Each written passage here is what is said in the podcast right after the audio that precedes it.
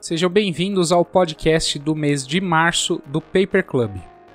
Nesse podcast, nós vamos conversar sobre 10 artigos mais relevantes que saíram na JPD no mês de março.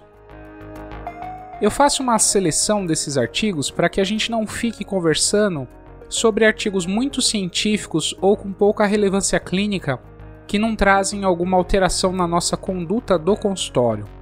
Eu gosto de focar aqui bastante nos artigos que a gente vai poder mudar alguma coisa na nossa vida no consultório. Para dar início, então, nós vamos conversar sobre o primeiro artigo que avaliou a citotoxicidade de diferentes tipos de materiais para a confecção de prótese provisória. Dentro desses materiais, nós podemos colocar aqui a resina acrílica convencional pela técnica de pó e líquido, a resina bisacrílica e o bloco de PMMA, que é aquele bloco para fresagem de peças por meio da tecnologia CAD-CAM. Os autores concluíram que, dentre os materiais avaliados, a resina PMMA originada de blocos de fresagem foi a resina que teve as melhores características do ponto de vista de citocompatibilidade.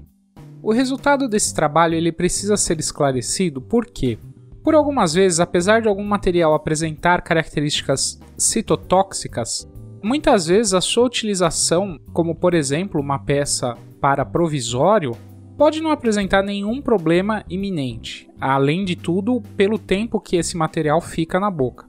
Então, dentre dos materiais avaliados, o bloco de PMMA foi o que teve melhor resultado, mas isso não vai fazer com que a gente pare de utilizar os outros materiais.